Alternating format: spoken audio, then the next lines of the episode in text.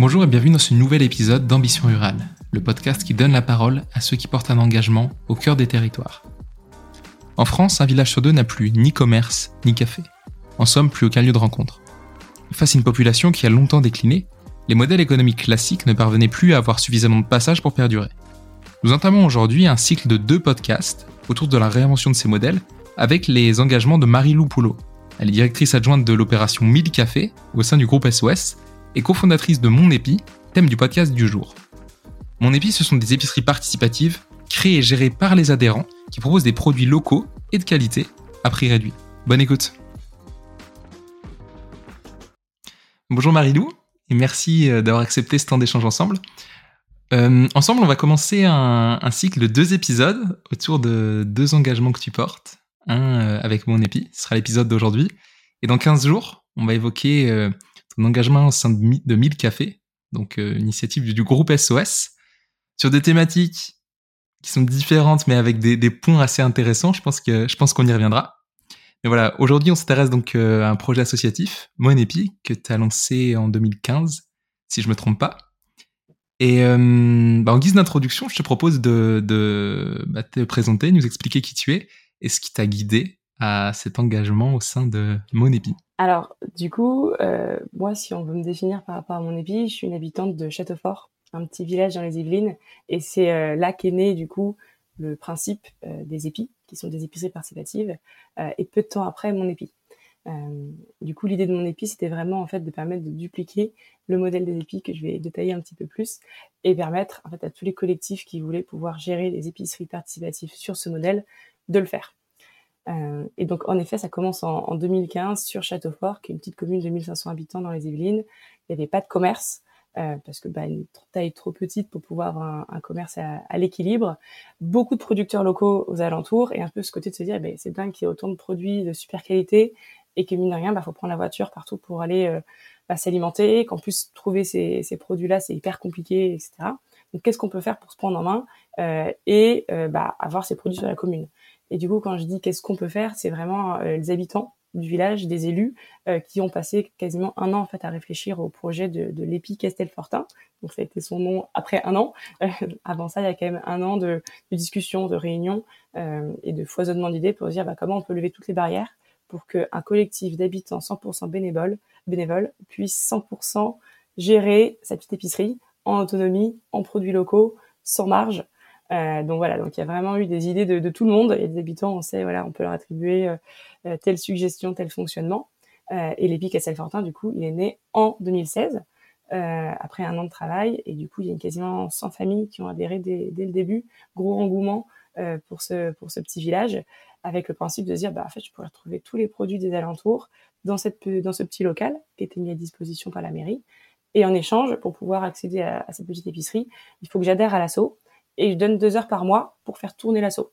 Et donc c'est pour ça qu'on parle de participatif, c'est qu'on n'est pas sur du, bénévolat ou l'associatif classique, on est vraiment sur tu participes, tu peux y accéder. Si tu fais pas en fait tes heures, bah t'es es un petit peu en dehors du modèle. C'est pour aussi favoriser euh, l'engagement et la pérennité du, de, l'épicerie.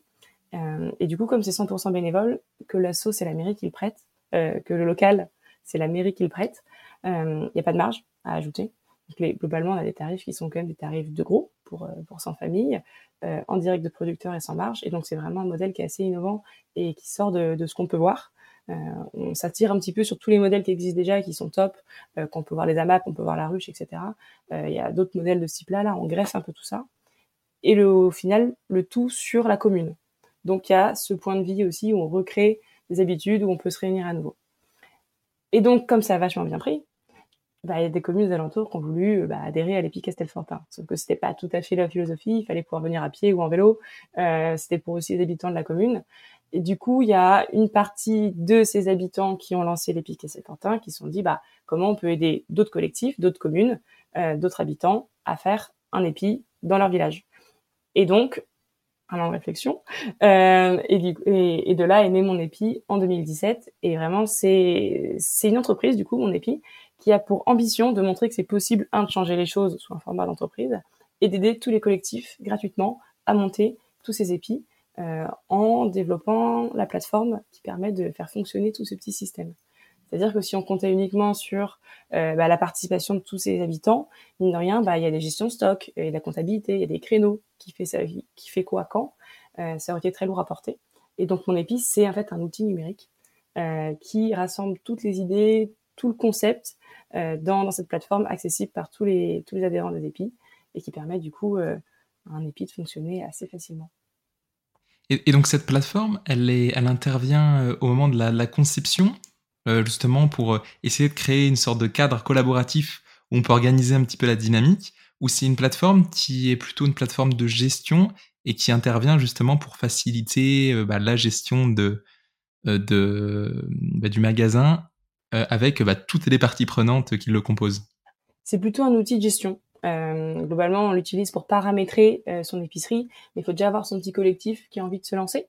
Et après, nous, l'équipe de, mon épi, on est là pour aussi bah, conseiller, orienter, euh, bah, repartager les bonnes pratiques euh, de ce qui a fonctionné ou pas fonctionné.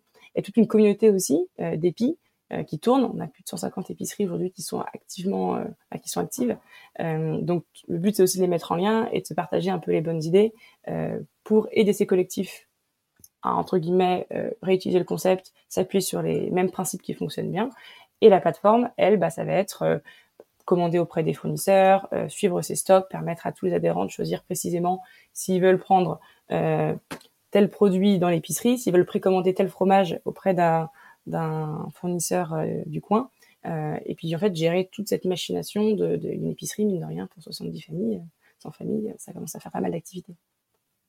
C'est hyper intéressant parce que on a souvent l'impression que euh, créer une épicerie ou n'importe quel commerce en zone rurale, c'est impossible ou euh, ça ne l'est plus, du moins d'un point de vue point de vue économique.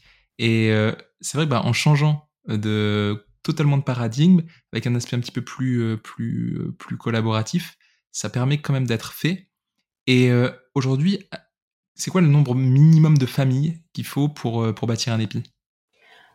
Il y a des épis qui fonctionnent avec euh, 25 familles, par exemple. C'est des petits épis, mais ils sont toujours actifs et ça peut fonctionner. Globalement, voilà, on dirait que 30-40 familles qui se lancent, c'est quand même un peu plus solide, mine de rien, pour pouvoir aussi garantir des créneaux d'ouverture un peu plus réguliers en semaine. Ça sert à rien d'ouvrir tous les jours, euh, toute la semaine. Le but, c'est plutôt de se dire, bah, en fait, euh, par rapport au collectif qui compose l'EPI, quels sont les moments clés pour être ouvert, pour créer aussi ces moments euh, de, lien? Bah, peut-être que ce sera le lundi soir, le mercredi matin pour récupérer aussi les commandes, et le samedi matin, et éventuellement le dimanche matin. Donc voilà, si on a quatre créneaux systématiques d'ouverture, il bah, faut qu'il y ait des bénévoles derrière. Donc plus on a de bénévoles, plus aussi on peut avoir de l'amplitude horaire. Plus on a de temps pour aussi réfléchir à des animations, des petits événements. Euh, on a aussi des épis qui vont euh, à l'épi Castelfortin notamment. Euh, il y a un potager, il est géré de manière participative, c'est complètement intégré à la plateforme. Et quand un adhérent dit bah moi je dois faire mes heures, mes deux heures par mois, soit je vais aller chercher euh, la commande de poulet euh, du samedi qui a été précommandée, soit je vais tenir euh, la boutique, ou alors je vais aller faire un créneau de deux heures au potager dans la semaine, et ça va aussi jouer dans tout ce système de, de créneaux et d'adhésion. C'est à partir de l'outil, on a du temps et des personnes qui sont engagées, et c'est comment on peut les laisser choisir un petit peu là où elles veulent s'engager au mieux. Et avec ce nombre critique, au final, toutes les missions sont couvertes.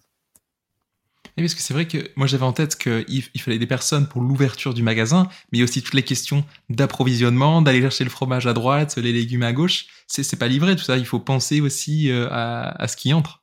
Ça dépend des fournisseurs. Pour le coup, il y a quand même des fournisseurs qui livrent, euh, d'où le fait notamment d'avoir un créneau en semaine ouvert euh, pour pouvoir se faire livrer par les fournisseurs. Euh, donc il y en a quand même pas mal qui vont livrer. On a pas mal de produits qu'on travaille en précommande, notamment des produits frais c'est pour éviter d'avoir du, gâchis. Et donc, les adhérents vont commander précisément euh, les yaourts, le fromage euh, ou les œufs euh, ou la viande. Euh, et ça va arriver à un créneau dédié. Là, potentiellement, ça peut soit être livré, encore une fois, ça dépend du fournisseur qui peut passer livré, ou alors ça peut être un des adhérents qui ira, lui, entre guillemets, à la ferme, euh, chercher les produits et les ramener pour toutes les familles qui sont concernées. Donc, on a un aller-retour versus bah, 35, et en plus, on crée des liens beaucoup plus forts. C'est-à-dire que le producteur, il sait très bien que derrière, c'est directement ses consommateurs. Ça crée quand même une relation euh, qui est beaucoup plus agréable. Donc chaque produit peut être paramétré en vrac, en, en, précommande, en stock, euh, le fournisseur livre ou pas. Euh, il y a vraiment le, le, collectif décide aussi en fonction de bah, ce qui est autour de lui, euh, de, de, à quoi va ressembler son épicerie. Est-ce que te poser la question justement euh, par rapport aux fournisseurs. On a vu beaucoup se développer ces 10-20 dernières années, tout ce qui est vente à la ferme, en direct producteur. Quel accueil tu, reçois en général de, de, ces producteurs? Est-ce qu'ils continuent, eux, leur activité ou est-ce que c'est un moyen, en fait, de bah, mettre leur production au service des habitants sans forcément avoir à tenir un, magasin sur des horaires donnés? Alors, c'est une débouchée de plus pour le coup, c'est quand même une débouchée qui est assez intéressante. Euh, qu'on livre ou pas, on a quand même une gestion qui est beaucoup plus facilitée, une commande groupée, euh, des commandes qui sont aussi euh, informatisées, disons, donc le suivi est quand même beaucoup plus facile. D'ailleurs, on est en direct de ces consommateurs, donc c'est souvent quand même un souhait. Quand on est un producteur, on, on a envie un peu de connaître qui va, qui va l'acheter. donc, c'est souvent bien accueilli. Pour certains, ça peut être aussi un moyen d'avoir uniquement des débouchés via les épis. D'autres vont maintenir euh, bah, le fait qu'ils tiennent des marchés ou qu'ils ont un magasin de producteurs parce qu'ils ont besoin aussi de ce volume euh, ou alors ça leur plaît. Euh, mais on rencontre aussi beaucoup de petits producteurs, petits artisans qui n'ont pas nécessairement le temps de pouvoir aller chercher tous les tous les, les, consommateurs et aussi parfois c'est pas nécessairement leur cœur de métier ni ce qui leur plaît le plus cette partie de commercialisation donc au final c'est assez bien accueilli euh, il y a un petit portail dédié pour les producteurs aussi quand ils se connectent pour qu'ils puissent gérer, visualiser les, commandes qui montent, etc. Euh, donc ça a aussi été pensé pour les producteurs, mais c'est vrai que la porte d'entrée, c'est avant tout le collectif qui va créer l'épicerie. Ok. Et, donc pour les habitants qui souhaitent euh, qui souhaitent s'impliquer, est-ce qu'il y a un temps de formation justement pour apprendre à devenir épicier dans un village? Alors généralement le fonctionnement un peu type de l'épi, il y a un petit cœur, quelques personnes qui vont qui ont l'idée, entendu parler de ça, etc., qui, qui vont se pencher un peu plus sur la question. Euh, ces personnes-là vont aller chercher d'autres personnes ressources pour en parler et constituer le projet. Euh, on a souvent le bureau, après différents commissions, groupes élargis qui vont aussi être en charge de paramétrer les produits, challenger un peu les producteurs. Et après, tout un groupe plus élargi, des adhérents, on va dire, un peu plus classiques, qui vont peut-être euh, moins maîtriser la, finesse de, de l'outil.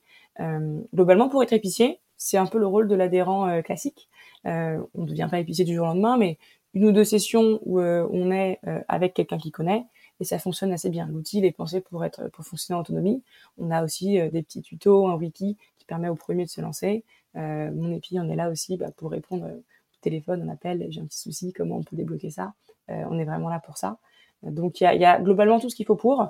On a des, épis qui vont beaucoup nous solliciter pour l'ouverture, post-ouverture, parce que il y a peut-être des cas un petit peu spécifiques aussi euh, à intégrer. Et les épis qui vont ouvrir, on n'aura jamais échangé avec eux. Euh, et en fait, on voit qu'ils passent commande.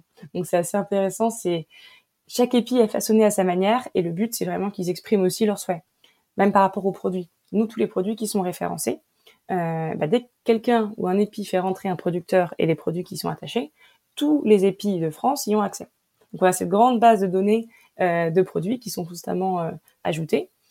L'épi qui va ajouter un producteur, bah, il est référent de ce producteur. Donc c'est aussi à lui de maintenir la relation. Euh, les plus gros producteurs, mon épi, on va aussi pouvoir intervenir pour essayer de, faciliter en termes de relations, mais le petit producteur local, c'est beaucoup plus équitable en, termes de, relations. Euh, du coup, la base de données est commune à tous les épis, donc ce qui fait qu'on a quand même une masse assez intéressante. On peut aller euh, soit récupérer des producteurs qui existent déjà, donc c'est un vrai gain de temps en termes de, sourcing, en ajouter des nouveaux, euh, et globalement, on a quand même du coup euh, tout un écosystème qui est assez intéressant, qui est très riche euh, de producteurs qui sont impliqués et qui sont suivis directement par les épis. C'est super parce que tu as, alors, notamment je pense pour tout, pour tout ce qui est artisanat, euh, tu as une ouverture en circuit court à un marché qui est quand même assez important et qui correspond aussi en termes de, de philosophie euh, à, ce que tu souhaites donner à ta production Parce que je suppose que quand on accepte de travailler avec un épi, il y a aussi une sorte de cadre valeur de, partager. C'est l'idée. Euh, du coup, en fait, dans le système des épis, c'est de se dire comment je vais pouvoir travailler au plus proche euh, bah, des habitants à qui je vais fournir les produits. Et donc, on a près de 3500 producteurs qui sont référencés sur la plateforme, ce qui est quand même assez important, des dizaines de milliers de produits. Euh, la philosophie au global du concept des épis, c'est de se dire que c'est gratuit pour tous euh, les citoyens, pour tous les petits producteurs. Et c'est vraiment les quelques producteurs qui vont bah, vraiment faire pas mal d'activités et générer du chiffre, qui vont rémunérer la plateforme. Donc on parle euh, d'une quarantaine, cinquantaine de producteurs euh, qui vont eux participer. Donc on est vraiment dans une sorte de pyramide inversée où c'est les plus gros, ceux qui bénéficient le plus du système, qui vont en fait faire en sorte que tous les plus petits et tous les collectifs puissent aussi euh, bah, avoir accès à tous, tous cet outil. Donc il y a une philosophie et, et cette charte d'engagement de se dire bah je travaille en direct de, des habitants, on, on, se facilite la relation de travail, je viens vous livrer, vous venez me voir, on communique de manière assez fluide et globalement adhérer à une vision de se dire bah on est sur du local, euh, ou en tout cas on est sur du raisonné parce que chaque épi va façonner aussi son épi. Certains vont se dire bah je prends uniquement des produits qui sont dans 50 km. C'est possible. Par contre, du coup, ça va exclure certains produits peut-être un peu plus exotiques. Euh, et là-dessus, les, épis, sont, c'est des assos qui sont à chaque fois indépendantes. Euh, d'autres épis vont vouloir mettre un peu plus euh, les, critères sur l'inclusion et permettre à plus de personnes de pouvoir s'approvisionner et avoir accès à, tous ces produits. Et donc, il y aura peut-être des produits qui seront pas 100% locaux, ou alors des produits raisonnés mais qui sont pas du bio, parce que niveau prix, on pourra aussi avoir des produits un peu plus bas et donc attirer plus de profils. Euh, pour les produits du coup qui sont un peu plus exotiques, euh, bah, se dire bah, je prends que des produits éthiques par exemple. Mais c'est les épis qui à chaque fois vont décider quels sont les produits que je veux voir sur mon épicerie. Et donc voilà, il y a vraiment des, des philosophies et des, des, approches qui sont assez différentes entre chaque épi. Et ça, ça qui est chouette, c'est vraiment leur permettre de façonner à leur manière et selon la vision de leur collectif euh, les produits qu'ils veulent voir dans leur rayon. C'est chouette parce que c'est vraiment la demande qui détermine l'offre, mais là de manière hyper concrète, quoi. C'est complètement ça. Le modèle des épices, c'est un, modèle qui est pensé par et pour des citoyens. Donc, euh, mon épi, on, a été façonné du coup de sept ans de retour des épis qui ont vu des trucs qui fonctionnaient, fonctionnaient pas, qui voudraient voir telle fonctionnalité, euh, qui voudraient qu'on puisse rajouter tel bloc, euh, qui voudraient qu'on puisse paramétrer différemment. parfois, c'est des producteurs qui vont avoir des soucis, mais généralement, en fait, c'est les épis qui font leurs demandes. Et donc, l'outil, ça emmagasine tous les retours et tous les souhaits de toutes les personnes qui ont euh, utilisé le système. Donc c'est assez chouette de se dire c'est vraiment l'aboutissement d'une réflexion et d'une mise en pratique collective sur l'échelle de 7-8 ans. Et tout à l'heure, quand tu expliquais un petit peu la, genèse du premier épi, tu parlais donc qu'un collectif de, de, citoyens avait émergé et que vous aviez cheminé pendant un an pour arriver à la création de cette première épicerie. Euh, D'ordre général, sur les nouveaux qui se sont créés, je pense que bah, tu dois déjà avoir en condition de base ce collectif. Et comment est-ce que tu... Enfin, quel est ton retour sur euh, la continuité de ces collectifs à travers le temps? Parce que la, condition de base de succès de ce modèle, c'est des collectifs euh, solides qui perdurent. Est-ce qu'il y a, une fois que l'épicerie est lancée, il y a une inertie, une inertie qui se lance et donc euh, bah, c'est une grande dynamique. En fait, il y a, des familles qui ont tendance, euh, qui n'étaient pas présentes au début et qui ont tendance à rejoindre la dynamique, ou est-ce qu'au contraire, parfois il y a des modèles qui s'essoufflent un petit peu et certaines familles sont obligées de donner plus de temps pour faire perdurer un petit peu la dynamique? Alors au global, euh, il y a extrêmement peu de projets qui sont arrêtés sur toutes les créations. Euh, on avait eu à peu près, on a, aujourd'hui près de 400 projets d'épis lancés, 150 qui ont vu le jour je dirais qu'on a moins d'une dizaine qui sont arrêtés au cours de leur ouverture, donc c'est très très peu. Parfois c'est des tout petits épis, parfois c'est parce que mine de rien il y a aussi bah, des personnalités, euh, ça reste des projets humains. Euh, globalement en termes de dynamique, le principe participatif, ça fait que bah, tout le monde doit jouer son rôle. Donc si à un moment quelqu'un a peut-être moins envie de s'impliquer, etc., bah, il va ne plus pouvoir vraiment aller à l'épicerie. Euh, ce qui est ok. Donc on n'a pas trop ce côté un peu passager clandestin où bah, il y a des gens qui s'impliquent pas et voilà. Donc c'est soit tu fais un peu ton système et t'es impliqué, du coup le fait d'y aller te réimplique, donc en fait t'as envie d'y retourner, donc ça permet d'entraîner le système tout seul. Le gros coup de démarrage, c'est à l'entrée, il faut paramétrer. Et après, globalement, ce qu'on voit, c'est tous les ans, bah, comme toute association, les adhérents, bah, faut en rembarquer des nouveaux, certains déménagent, d'autres arrivent sur la commune, donc il y a des entrées et des sorties, et ça on voit, hein, il y a vraiment un roulement. Euh, au sein des épis, mais on n'a pas, on n'a pas vraiment de dynamique d'essoufflement euh, parce que c'est quand même très léger. Et le but, c'est que le maximum de, de tâches soit étalé entre le maximum de personnes. Parce que c'est ce qu'on voit beaucoup dans l'associatif un peu plus habituel. Bah, c'est souvent le bureau qui porte beaucoup, beaucoup, beaucoup. Et derrière, c'est compliqué d'avoir des bénévoles. Là, je vais pas dire que euh, les, les, personnes qui portent un peu plus les épis, les bureaux et les différents groupes euh, qui sont impliqués sur les produits, la communication, l'animation, ils en font pas un petit peu plus que d'autres peut-être, mais on a la capacité à pouvoir étaler toutes les tâches qui font vivre le lieu. Et puis mine de rien, tous les bénévoles jusqu'au bout, bah, ils font quand même euh, leurs heures. Donc on est sur un système qui est beaucoup plus résilient et, ça bat un peu la tendance de l'associatif en termes d'essoufflement. Aujourd'hui, on a des épis qui ont de, bah, longues années, qui tombent toujours, euh, avec des beaux chiffres d'affaires, mine de rien, pour des épiceries. on est à un peu, plus de 50 000 euros de chiffre d'affaires annuel. On peut monter jusqu'à plus de, 200 000 pour certains qui sont des, gros épis.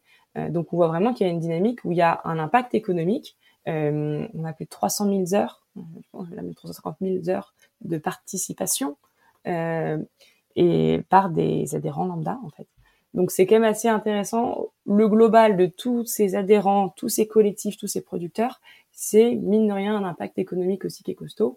Euh, et c'est un impact en termes de liens, c'est un impact en termes de lieux euh, qui sont réanimés, un impact en termes de services, un impact en termes d'inclusion.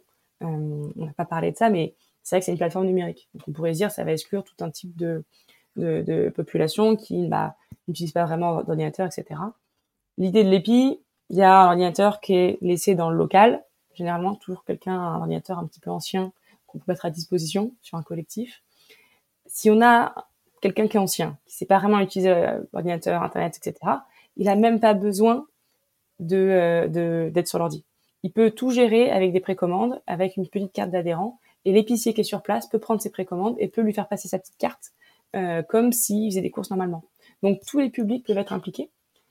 Et pour dire à quel point c'est important pour nous que tous les publics puissent venir, euh, toutes les personnes depuis 70 ans n'ont pas à faire d'heures. C'est-à-dire que dans la plateforme, ça a été développé pour que par défaut, si on a plus de 70 ans, on n'a pas à faire les heures. Parce que c'est normal que le collectif aussi euh, ouvre les portes à cible public. Donc il y a plein de petites choses comme ça qui ont été développées et parfois c'est des, idées d'adhérents, des idées d'épis qui nous font remonter et après on tente de bah, le faire euh, intégrer dans cette plateforme pour que tous les épis derrière puissent utiliser. Le cœur euh, à la base des, épiceries, des bars, des différents cafés dans les villages. C'est ce côté lieu de rencontre. C'est un peu euh, l'âme du village qui, est située là parce que bah, les gens peuvent se rencontrer le soir, le matin. Est-ce que c'est quelque chose que tu retrouves justement partant d'un collectif qui n'est pas forcément hyper cosmopolite, euh, où petit à petit, bah, de nouveaux adhérents arrivent et tu crées cette espèce de, en fait, ce lieu d'échange euh, que, peut représenter une épicerie, un commerce euh, en zone rurale? Alors, c'est finalement pas la porte d'entrée. En tout cas, ça l'a pas été pendant assez longtemps. La porte d'entrée principale, c'était bah, comment on peut avoir des produits locaux. Euh, c'était quand même assez militant. c'était aussi un engagement d'avoir accès à des services. Mais en fait, on, se rend compte, et force est de constater que tous ceux qui ont lancé des épices s'en rendent compte, on vient pour le côté alimentation, on vient pour le côté circuit court, côté local. Et ce qu'on trouve en plus, en bonus, c'est ce lien social. Ça crée, en fait, ça réapprend que c'est possible, collectivement, sans investissement, sans compétences spécifiques, de pouvoir créer quelque chose qui fonctionne, qui a énormément de sens, qui apporte des services, qui rassemble, et des personnes de tout horizon. Et donc, c'est vraiment, en fait, une sorte de, de oui, petite cerise sur le gâteau. Et maintenant, je pense qu'aujourd'hui, c'est clairement mis en avant. C'est aussi des sujets qui sont plus mis euh, euh, bah, dans tous les discours, etc., dans tous les échanges. Hein, le lien social, euh, la perte de lien, notamment voilà, il y a quelques années qui ont été difficiles, euh, où les gens étaient un peu plus isolés. Donc on vient chercher le lien. Mais quand cette initiative et quand ce concept a été pensé, c'était pas quelque chose qu'on allait chercher plus que ça. Par contre, c'est clairement euh, un élément qui est assez magique dans les épis. Euh, je me souviens, après quelques années des épis, j'avais un peu ces réflexions de se dire ah bah tiens ça c'est pas très épi comme philosophie. C'était devenu presque un, un adjectif, un mode de pensée, un mode de collaboration. Donc il y a vraiment cette capacité aussi à faire en sorte que bah ça transforme le paysage, ça donne une sorte de dynamique aussi, ça réapporte un peu le sourire, la confiance, le merci, l'entraide. Et ça, c'est des choses qui sont parfois un petit peu perdues. Et grâce aux épis, on peut, les, les réinstiller dans, les collectifs et dans les communes et faire participer un peu tout le monde là-dedans. Soit dans la, dans la formation, euh, dans la coordination, et même, euh, tu l'évoquais dernièrement euh, sur le lien au, numérique. En fait, la collaboration est c'est une condition par défaut de tout épi. Participatif, c'est collaboratif. C'est du collaboratif où en fait il y a des règles qui ont été posées et pour dire pour pouvoir accéder en fait à, l'épi, qui est une ressource pour la commune, euh, pour le village ou pour le quartier, il y a des épis en ville. Euh, pour pouvoir accéder à cette ressource, bah, il y a des règles à suivre, faire ses heures, euh, tenir son compte, etc. et donc de là, on crée cette petite communauté. C'est-à-dire qu'on parfois on pourrait dire c'est un peu comme une sorte de commun moderne il y a une ressource partagée, il y a des règles à suivre, et du coup, on a, on crée quelque chose qui est assez sympathique et qui est un peu plus facile à vivre. Euh, donc, la collaboration, c'est au cœur même du participatif, mais une collaboration qui est pas cadrée, c'est énormément de travail à suivre, Et le but de l'outil, c'est de dire bah, toute la partie qui est un peu difficile.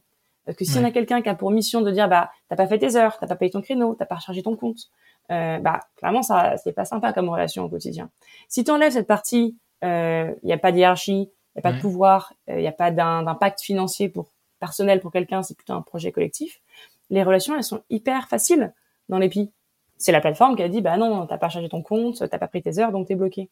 Donc c'est aussi pour faciliter la relation entre les adhérents que l'outil il se positionne pour faire un peu l'arbitre euh, neutre. Ouais, une petite dimension personnelle pour garantir de bonnes relations personnelles. C'est ça, on va dire. On pourrait le voir comme ça. Ça fait un petit peu l'arbitre qui simplifie euh, toutes les relations euh, sur les sujets un peu touchy. et, et, donc, dans toutes ces parties prenantes, tu as aussi euh, la commune.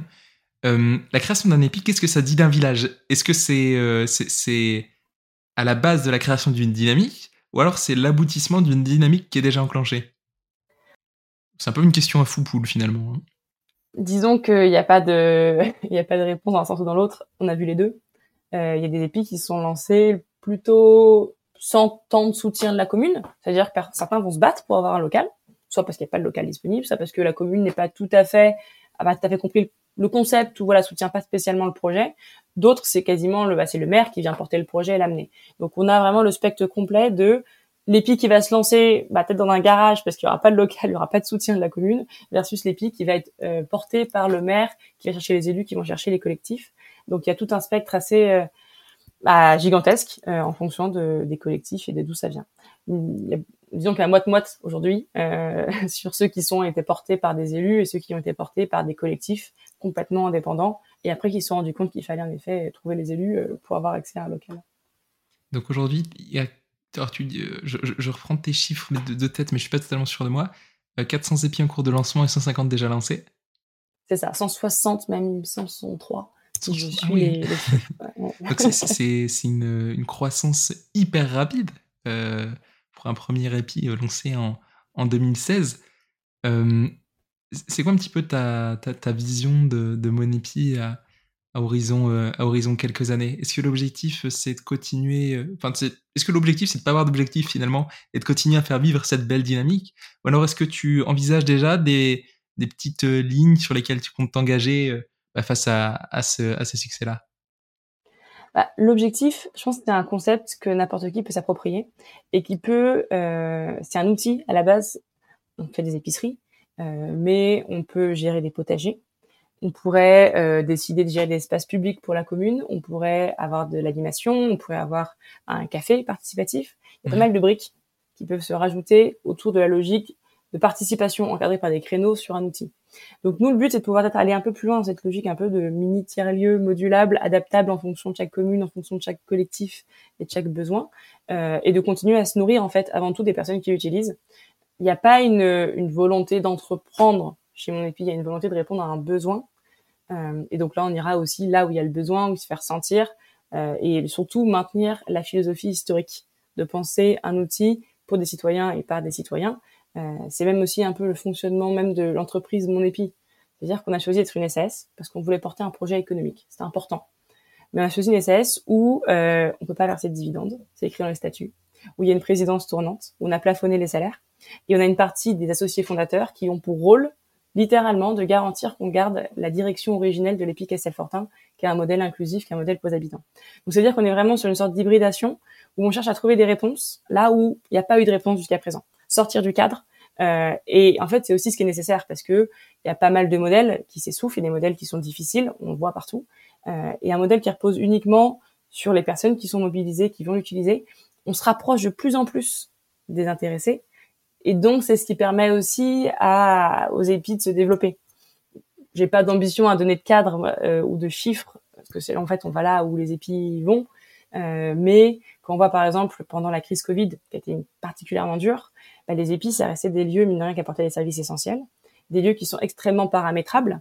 Donc, les créneaux avaient été placés pour que les gens soient deux par deux maximum à l'épicerie, euh, qu'il pas à toucher les produits, qu'on puisse aller livrer des paniers à des familles ou des personnes en difficulté. Donc on a réutilisé tout l'outil, et ça c'est les, adhérents, les EPIC qui ont eu l'idée, eux-mêmes un peu partout, de réutiliser ce qui était en place pour pouvoir répondre à un besoin spécifique. Donc ça a une capacité d'adaptation qui est assez phénoménale. Donc on va aussi là où le vent nous emmène, euh, mais ça, il y a énormément de potentiel et énormément de besoins. Et je pense que c'est une réponse qui peut aider dans beaucoup, beaucoup de territoires. C'est vrai que l'histoire est incroyable parce que si, on résume le truc, c'est quand même parti de euh, on a un besoin dans mon village, euh, on va essayer d'y répondre, à sept ans plus tard, la création d'une plateforme qui rend possible à peu près n'importe quel projet collaboratif. Il est fou ce chemin. C'est un beau résumé. L'idée, c'était de se dire comment on peut permettre aux citoyens de se réapproprier les besoins les plus essentiels. Ça commence par manger, euh, si on va pas plus loin, bah, un peu plus loin, bah, ça va être aussi de bah, euh, faire pousser de l'alimentation. Ça peut être aussi d'aller faire de la commande sur du bois ou découper des voilà, se former, euh, s'entraider. Il y a un module euh, de prêt d'objets et, euh, et de services. C'est un petit module qui se rajoute, les épis actives ou pas, un peu comme le Bon Coin, on pourrait dire, mais uniquement pour la communauté de, de l'épi. Donc en fait, elle passe de dire on va tous acheter des brouettes ben, en fait, euh, j'ai quelques brouettes que je peux dire, bah, moi, je la prête, en fait, si quelqu'un a besoin. Ou je dois bouger un piano, est-ce que quelqu'un peut m'aider? Et donc, les heures que j'ai fait à l'épicerie, eh ben, je peux les mettre à dispo pour, entre guillemets, payer en heures s'il y a besoin, ou en argent, ou en sourire, en fonction de ce qu'il y a à faire. Euh, donc, c'est aussi comment on réinstalle sur le lieu, son lieu de vie des échanges de plus en plus forts. Et le but aussi, c'est de se dire que ça sert à rien plus tard, ce module. Parce que les gens vont se connaître et naturellement, ils vont s'aider. Et pour pouvoir aussi recréer tous ces liens qui sont un peu perdus, etc., l'outil permet de recréer des liens qui ont toujours existé dans le passé. Les gens sont toujours entraidés, ont toujours été là entre eux, se sont, ont toujours fait des, des commandes euh, en groupe dans les petits villages, etc. Donc, on, on, revient un peu à ce qui a pu être connu, mais on le simplifie, on l'optimise et on tente de le rendre ça un petit peu plus, euh, un peu plus fun euh, via, via cet outil. Du coup, le but, c'est de le réimplanter, recréer ces, des méthodes de fonctionnement et d'entraide, recréer ces liens au sein de communautés. Et après, en fait, l'outil sert à rien. Et c'est génial. S'il sert à rien, c'est qu'il a réussi son objet. Euh, il y a tellement d'exemples en fait qui sont possibles. Euh, imaginons le nombre de produits, le nombre d'arbres fruitiers sur des villages ou des quartiers euh, où qui sont pas, on ne récupère pas les fruits, on les transforme pas parce que les gens n'ont pas le temps, euh, parce que par exemple, ils sont une mobilité qui est réduite, etc. Bah, on peut tout à fait imaginer de se dire, bah, dans les créneaux qu'on met à disposition, dans les, parce que j'ai des adhérents qui font tous deux heures par mois, 30 familles, c'est 60 heures par mois. Qu'est-ce qu'on fait de ces 60 heures de temps, cette richesse de temps Qu'est-ce qu'on en fait? Bah, On peut faire, on peut gérer l'épicerie, mais on peut aussi dire qu'on va aller récupérer avec 5-6 personnes toutes les pommes euh, chez Nicole et on va faire de la compote. Et du coup, il y a la moitié qui va à Nicole parce que c'est ses fruits, etc. L'autre moitié qui est redistribuée dans l'épi. Et donc, en fait, sur place, il y a énormément de richesses. Le problème qu'on a aujourd'hui, c'est qu'on ne sait pas comment s'organiser pour y accéder. Euh, on ne sait pas comment euh, faire collaborer les personnes entre elles. On ne sait pas comment les mettre en lien. Et donc l'outil, il apporte ce moyen, euh, et ce qui du coup permet en effet d'envisager des choses qui sont très chouettes. Et mon épi, ça a été bah, du coup un moyen de mettre en lien des retours de personnes un peu partout, euh, de construire avec des retours de, tout le monde. Et donc l'outil lui-même le, fonctionne un petit peu comme un épi fonctionnerait avec euh, bah, du soutien de bénévoles, des retours, de l'écoute, de la confiance. Et donc tu m'évoquais aussi euh, le, le, fait qu'au sein des épiceries, il y avait aussi petit à petit ces espaces d'échange qui sont créés avec des modules bar-café, c'est ça? Oui, du coup, il y a l'épicerie qui était le cœur d'activité, il y a le module potager, il y a le module de service euh, et d'échange d'objets, et du coup, il y a un module de, café-bar participatif pareil, qui est greffé au sein de l'outil. Donc euh, toute la partie de créneau, de stock, euh, de, comptabilité, de gestion, c'est complètement intégré dans, dans l'EPI en lui-même. On active ou on désactive le module et ça permet de pouvoir se gérer un petit un petit comptoir de café euh, de café bar pour les adhérents et donc de recréer aussi cette dynamique chère à, au quartier, chère au village, d'avoir ce lieu où on s'installe et on a des petites boissons à consommer. et donc voilà, on a aussi développé ça parce que c'était bah, encore une fois des demandes d'épis qui avaient de leur côté un café asso, etc., qui voulaient voir comment l'intégrer. Et donc, bah, on est allé répondre à, ce besoin pour apporter cette dynamique de, de petits cafés euh, participatifs. Et on, se rapproche petit à petit de ton autre casquette qu'on évoquera dans, deux semaines et avec, euh, avec 1000 cafés, donc au sein du groupe SOS. Merci beaucoup Marilou pour, euh, pour cet échange autour de, de Monépi. Puis bah, je te dis euh, à dans 15 jours euh, pour, euh, pour évoquer cette, cette seconde casquette tout aussi participative et collaborative, je pense. Oui, tout à fait. Merci beaucoup, Corentin. Hâte de t'en reparler. À bientôt.